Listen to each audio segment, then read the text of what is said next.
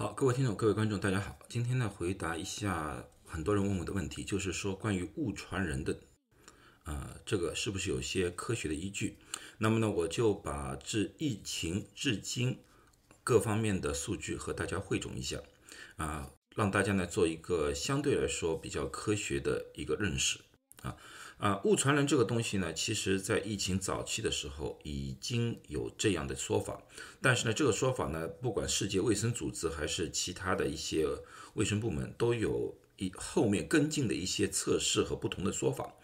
啊，但是呢，在说这个东西之前呢，我们先需要了解一下新冠病毒的一些特性啊，这样子，有利于我进一步的展开。新冠病毒呢，有这四方面的特性。第一呢，新冠病毒是通过呼吸道传播的疾。病毒，也就是说，病毒必须要接触到呼吸道或者说人体的一些黏膜啊。那么，呼吸道进口最主要有哪两个？一个是鼻腔，一个是口腔。然后呢，在眼睛，眼睛里面的那个黏膜层呢，也有可能造成病毒的传播，但是这个并不主要途径，主要途径还是口腔和是鼻腔。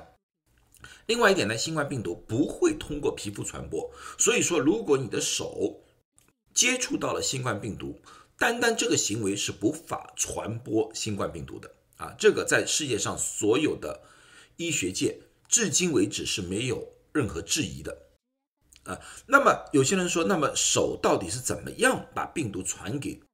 人体的呢，其实也是通过呼吸道，也就是说，当这个手被病毒污染之后，去接触了自己的鼻腔和口腔，把这个病毒带过来，这样才有可能会传播。第三个呢，就是新冠病毒呢喜欢有湿度的地方，比较干燥的一个地方，新冠病毒往往不大容易生存，因为现在我们知道，新冠病毒最起码是要飞沫或者说气溶胶。不管是飞沫和气溶胶，都是一个有湿度的一个环境来的。当外面的那个湿度消失的时候，新冠病毒就会暴露在自然的环境里面。这种情况之下，新冠病毒是非常容易被杀灭的啊。那么最后一点就是新冠病毒的传染，你要考虑到的就是不但要考虑到你四周围有病毒的存在，还需要考虑到这个病毒的量和它的活性。如果只是单纯的一个。新冠病毒细胞的话，你根本就无法对人体造成非常大的影响，因为你自己的免疫功能完全可以把它消灭。只有当这个病毒进入到口腔、鼻腔，达到一定的量或者一定的深度，到了肺部内部的话，那么才有很大的可能性造成被感染啊。另外，你接触到病毒还是需要一些活性的。如果说你接触到的病毒，只是病毒的一些没有活性的残留的尸体的话，你也同样不会被感染。好，这四个基本的东西我们先要认定一下。那么我们再看看我后面所说的误传人的这个情况。误传人的情况，在二零二零年三月份，世界卫生组织刚开始的时候是警告过了，说新冠啊可能通过感染物品进行传。那么当时呢，也有很多研究社做了各方面的研究。然后呢，在各种表面啊，他们测试了啊，这个病毒可以多长时间可以被测试到啊？有一个有个几个小时，有个几天都有啊。但是他们测试手法都是核酸测试，核酸测试的问题就是他们可能测试到的并不是一个活的病毒，而是病毒的残留物。虽然说核酸测试显了阳性，并不代表这个测试出来的是有传染性的。所以后期的测试侧重于病毒的。已经有存活在那边，是有复制能力的病毒。病毒有了这个复制能力，也就是会感染啊。其中一个比较著名的一个测试，它测试了分成两个东西，一种呢，它叫是多孔物质。什么叫多孔物质？多孔物质呢，往往就是像纸张啊、木头啊这种东西。这种东西呢，由于多孔，所以说呢，它会吸收病毒周围的湿气。也就是我刚才就说了，病毒需要有一定的湿度才能存活。当它把这个湿气给吸收掉之后，病毒就暴露在自然的环境当中，很容易被消灭。所以它只能生活几分钟或者几个小时。那么这里也看到了，这是纸，普通的家里的用纸。还有呢，这个呢就是那个家里的厕所纸，这是木头，啊，这个是衣服。这些都是多孔的一些物质来的。那么你们看一看，它们生它们能生存的时间基本上都是三十分钟，像纸张三十分钟，然后木头啊、衣服啊，基本上一天最多了，然后接下去都没有发现有活性的啊病毒了，在那个在那个表面了。这是多孔物质，那么有一些无孔物质，无孔物质，比如像塑料和不锈钢啊，这里它用的是玻璃啊，呃，那个一种一种有蜡的一种纸，一种呢就是那个不锈钢，一种是塑料啊，这几样东西你们看到它存活的时间就会很长，你这个像有木头是两。呃，两天，像那个不锈钢可以达到四天，和塑料都可以达到四天，因为它是无孔的，所以它表面的水汽不会被吸收走，所以它还是能生活在一个相对来说比较湿润的一个环境当中，它存活的时间就比较长。另外呢，还有个东西呢，他们测试的呢就是口罩，口罩发现口罩生活的时间最长，七天。那么有人说口罩不是说布做的吗？或者纸做的吗？为什么会生产这么长时间？因为口罩直接接触了人的嘴巴，当人呼吸的时候有水汽出来，所以它处于一种比较高度的有湿度的环境当中。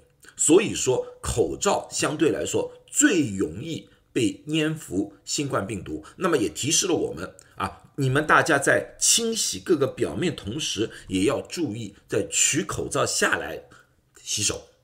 啊，要不然的话，你可能把这个病毒在无意当中传染给了自己。那么这里面又出现一个问题，就是无孔物质。无孔物质，我们知道，现在我们穿的那个防护服，防护服是尼龙做的，外面有一个呃塑料涂膜。那么对我们来说的话，这也就是无孔物质。也就是说，防护服是一个非常大的一个传染源。从这个方面的角角度来说的话，那么。在医院里面，我们也穿防护服，我们只是进入到患者病房里面穿防护服，出来我们就把防护服要脱了。但是现在在国内，很多人把那个防护服当做一种制服一样，到处穿着走。那么在我看来，它不但对于四周的人有很大的危害，对他自己也是一个非常非常大的危害。那么有有些人问我，那么你们该怎么办？我不穿防护服，我出去不是很危险吗？其实你穿一件比较旧的衣服，其实更好，因为你看看看衣服。在表面，它存活的时间只有一天时间，一天时间啊，而且它上面有那个吸附的能力，那些飞沫啊都给吸附在上面了。如果到了家里的话，把那些衣服全部脱到放在洗衣机里面，哪怕就是一盆肥皂水泡着，都可以把这个病毒有效的杀灭啊，而不需要用什么酒精什么过分的东西。那么在这种情况之下的，我想保护作用远远大过。所谓的防护服，防护服我感觉上不但没有效果，而且是一个非常麻烦的一件事情啊！这个完全不符合医学，也不符合医院的标准操作。那么，按照我这种说法的话，那么世界卫生组织他们是怎么样说的？世界卫生组织十月二十号的时候，已经二零二零年啊，已经更办了指南，他们说了，就是说。基本上来说的话，他们认为物传人有这个可能性啊，有可能简单，所以消毒是有必要的。但是呢，他们觉得呢，就是说这个并不是一个主要的一个原因。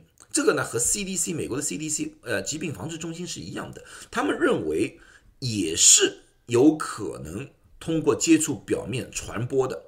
但是他们说这个可能性并不是个主要途径，而且风险认为比较低的。啊，那么最主要的他们的建议也就是戴口罩，手部卫生就是洗手、清洁，进行一个普通的一个维维护啊，这个他们认为就可以降低物体表面的一个风险。那么我把它这个具体化，我的具体化就这样子：如果你外来有来包裹，你的包裹是纸包的啊，纸箱子，那么有就刚才我刚才所说了，那么纸箱子。它是多孔的一个物质来的，病毒在上面存活的时间并不是很长，除非那个送递员他被感染了，然后在对对着这个上面咳嗽啊，那么这上面可能会有比较多的一个病毒，所以你要接触物品的时候，你如果要小心一点，就戴个口罩。如果对方给你的是用塑料袋装的，那么这个风险相对来说会高一点，因为在塑料袋上面它存活的时间比较长。同样的，戴着口罩，那么有没有必要戴手套呢？我认为没有什么必要，因为最主要的，你拿接受完这些物品之后，你第一件事你要帮它消毒。啊，消毒的方法，如果是外面是纸张的，那么你用酒精喷洒一下，擦一擦。啊，如果是像塑料一样的东西，那么你用肥皂加水，肥皂擦一下也可以消灭表面的病毒了。如果说是里面的包装的很好的东西，呃，比如说你收到了一件一个玩具，你包装的很好，那么我相信这个玩具保证是在一个相对封闭的环境里面。保存了很长时间了，那么在这种情况之下，里面有活性病毒的可能性几乎几乎为零。那么我觉得这种东西就不需要太过于小心的进行消消毒了啊。那么你当外面这些东西擦完之后，你的手有可能被污染，那么怎么办？洗手，简单把手洗干净了就好了。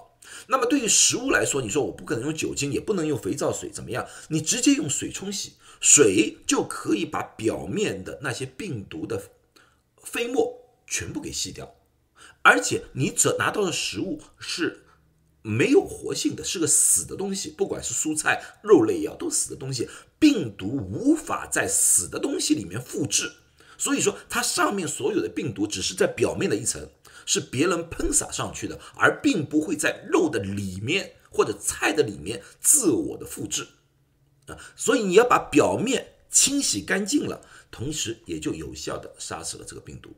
那么有些食物后来是熟的，你怎么办？熟的食物很简单，你把它煮熟了，外卖已经煮了，加加热就可以了。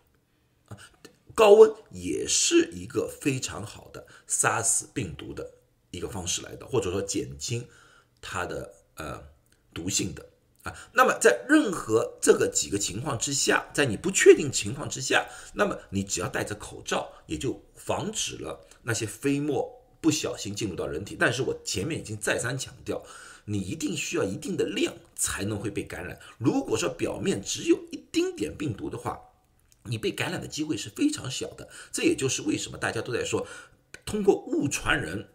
并不是没有可能性，只是这个概率相对来说是低了很多很多。好了，希望我今天所说的东西对大家有帮助啊！有什么疑问，欢迎在下面提问。谢谢大家。